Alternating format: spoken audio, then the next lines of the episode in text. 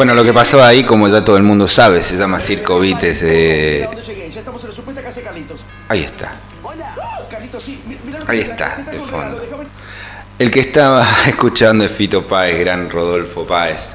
Y lo estábamos escuchando para darnos inicio también a esto que son, fueron los fines de los 80, fueron los principios de los 90, ¿no? Una época en donde seguramente quien está en línea en este momento tiene un montón de anécdotas para contarnos.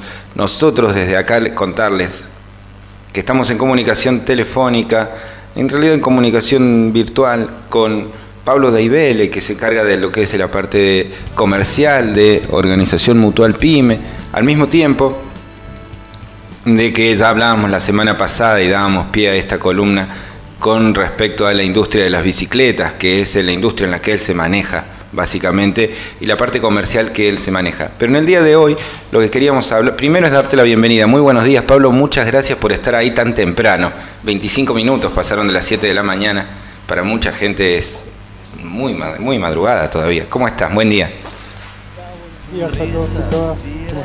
Bien, se te escucha bajito nuevamente. Bueno, ahí mejor. A ver, ahí está un poco mejor, vamos a sacar, ahí estamos. Perfecto. Contame un poco, ¿cómo estás vos? Yo de acá... Bueno, acá también, acá también está feo el día hoy, ¿eh?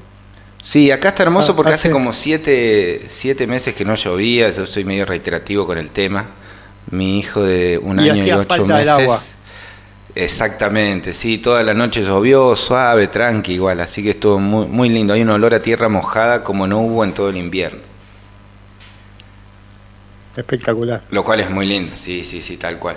Allá eh, contar también a la audiencia de que vos estás en el conurbano bonaerense en Ituzaingó. En Ituzaingó, provincia de Buenos Aires. Muy bien, tu nombre Pablo de, de Ibele. Pablo de Ibele. ¿Escuchaba Fito Páez en tu adolescencia o ya había pasado de moda en tu adolescencia Fito Páez? Sí, sí, escuchaba, escuchaba Fito Páez, Charlie García. ¿Sos de la época del rock nacional, así? ¿O te ibas más a la rock internacional, Pink Floyd? No, no, me gusta más el, nacional. No, no, no, me gusta más el nacional. Vamos a trabajar. Me gusta más el rock nacional. Muy bien, muy bien. Bueno, la propuesta para esta sección es que hablemos de comercialización.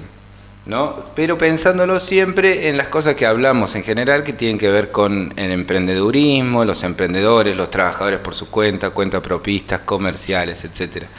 ¿Cuál es tu mirada con respecto a este tema? ¿Cómo se encara luego de este quilombazo que implica la, la pandemia, la cuarentena, la gente encerrada? ¿Cuál es tu mirada con respecto a cómo cada quien tendrá que organizar su forma de venta, ¿no? sus formas de venta, pensándolo siempre en la pequeña escala que tienen los comerciantes o que tienen los emprendedores individuales o asociados entre dos o tres. Eh, bueno, desde mi punto de vista, lo, si hay algo que nos enseñó esta etapa, eh, fue que tenemos que estar preparados y, diversificados una, estrategia de comercialización eh, que tenga como varias aristas para estar preparado ante nuevas situaciones. Sí, cuando vos hablas de diversificación, ¿qué es lo que querés decir? Hablo de que antiguamente la venta era telefónica o cara a cara y hoy en día tenemos que ponerle énfasis en lo que es la venta del modo e-commerce o la creación de, de nichos y de contenidos que mantengan una audiencia cautiva como para poder realizar una venta eh, ante otras situaciones.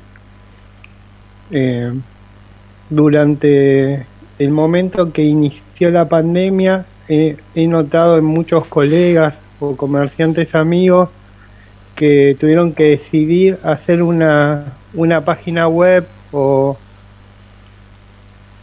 eh, girar a lo digital o un, WhatsApp, eh, medios que deberían haber tenido y que no tenían, y la verdad que la creación de todos esos canales de venta inmediato cuesta hacerlo.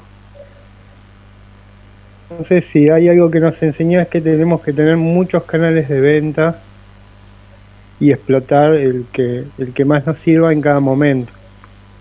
Sí, ¿y a vos cómo te fue? ¿Cómo, cómo la venís llevando en, en este rol que también tenés dentro de Mutual Pyme, con otros emprendimientos, con otros emprendedores? Eh, hay, me parece que hubo como un momento de asombro, de incertidumbre, y después de eso, como que no termina de haber un manos a la obra, ¿no? Un, bueno, ya, bueno, ya, pegar un par de cachetadas y arrancar. ¿A vos, vos tenés esa misma sensación de que como que cuesta arrancar? Eh, en, realidad sí, y depende mucho del rubro del que estemos hablando, ¿no? Hay, hay algunos rubros que, que incrementaron muchísimo el trabajo y, que están a full, y hay gente que la verdad que se quedó mucho y se quedó y no, no todos sus textos a esta nueva realidad. Creo que es algo que va a haber que trabajarlo mucho, gente que, que se quedó demasiado en la realidad antigua y que la verdad que ya no va, yo desde mi punto de vista creo que no va a volver. Sí vamos a tenernos que adaptarnos a, a esta nueva realidad o al menos estar preparados para si continúa o vuelve a pasar algo similar a esto en algún momento, ¿no? Claro. Y no nos, no nos podemos quedar viejos conceptos de tenemos que avanzar y pararnos. Por eso está muy bueno que, que en este momento eh, Mutual Pyme está dando que son bastante sencillos de de adquirir, ¿no? Son económicos y, accesibles a, un emprendedor, donde uno poder planificar los objetivos y, las expectativas que tiene a la hora de, hacer un plan de negocios o de comercializar un producto. Está bueno sentarse a pensar, aprovechar, si estás estancado en este momento, estaría bueno que para sentarte a pensar hacia dónde vas a ir en esta nueva etapa. Sí, cuando... de nueva... Yo soy ponerle un artesano o, o alguien que da servicios, eh, algún tipo de servicios, no sé, masaje, psicología, eh, no sé, algún tipo de terapia holística, eh, plomería, gas. ¿Por dónde, desde tu punto de vista, ¿no? ¿Por dónde arranco? ¿Por dónde arranco a diversificar, esto que vos decís, diversificar eh, los puntos de venta o, eh, hablabas acerca de tener como algún cliente medio cautivo? ¿qué, eh, ¿Cuáles serían los primeros pasos que vos imaginás con respecto a eso? ¿Me, me siento en Mercado Libre directamente y me apoyo sobre eso? ¿Busco otras opciones? ¿Cuáles serían para vos? Eh, desde mi punto de vista, hoy en día lo, que más eh, rinde es buscar una tribu o nicho. Eh, para eso tengo que tener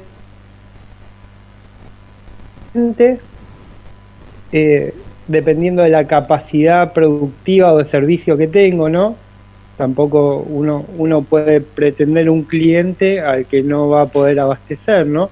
O que no tiene esa capacidad uno mismo de, brindarle el servicio, pero teniendo en cuenta eh, ciertos factores, a qué cliente está dirigido mi producto o servicio y dentro de, ese cliente que yo ya tengo eh, pensado, estudiado, que no quiere decir que no le vaya a vender a otros clientes, estos principalmente voy a poner mi énfasis en lo que es la venta y la comercialización va a estar definida y, pensada para ese tipo de cliente, tengo que generar contenidos de valor que atraigan a ese tipo de personas que van a formar mi tribu o nicho.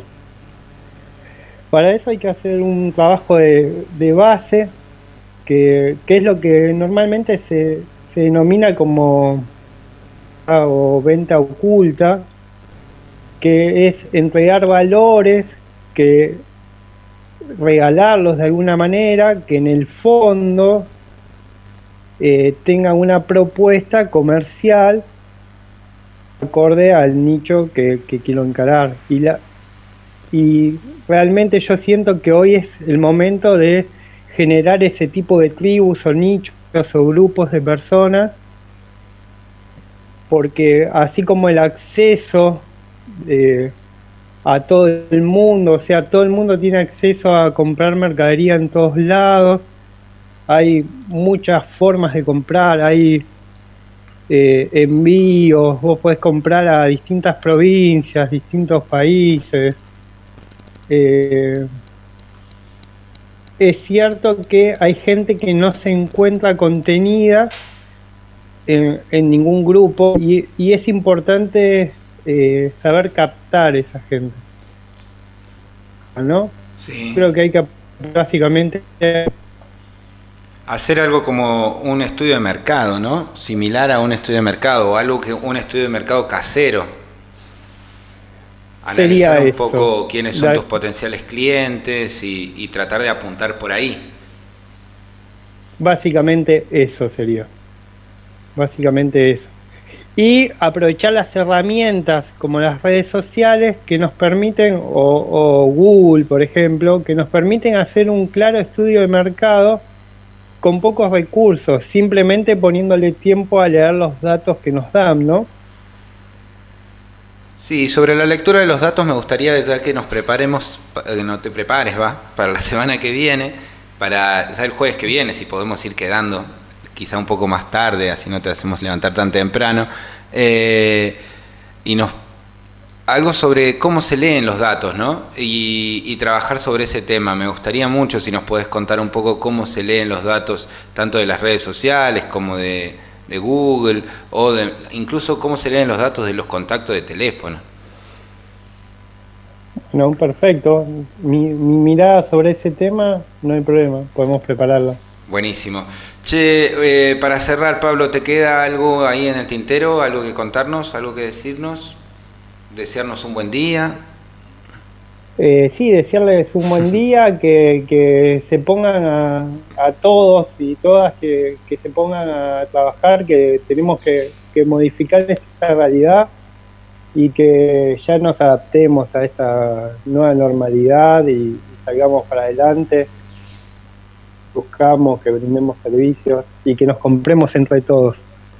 También, ¿no? Esa, esa conciencia de el consumo, si es posible. Esa conciencia de consumo también es la otra que hay que trabajar. La forma en que compramos, la forma en que consumimos. Que tengamos en cuenta que cuando le compramos a una multinacional o a, un negocio que, no es de acá, que viene solo a hacer plata, esto, comprándole a alguien que solo viene a hacer plata y a no poner valor a nuestro pueblo, nuestra ciudad. Eh, y, tratar de comprar conscientemente. Muchísimas gracias, Pablo. Bueno, gracias a vos. Nos vemos el jueves que viene. El que está con nosotros, el que escuchaban recién ahí en su voz, es Pablo Daibele, que es la parte representante comercial de Mutual Pyme y al mismo tiempo maneja al dedillo lo que es la industria del ciclismo y de la bicicleta y es un nicho y una industria que nos interesa mucho también conocer y ir ampliando, porque también consideramos de que si el futuro va por algún lado, seguramente también va a andar por ahí. Así que agradecerles, agradecerle también a Pablo, incorporamos nuevas columnas a esto que es una hazaña por día, esperemos que les sirva a todos ir conociéndonos un poco.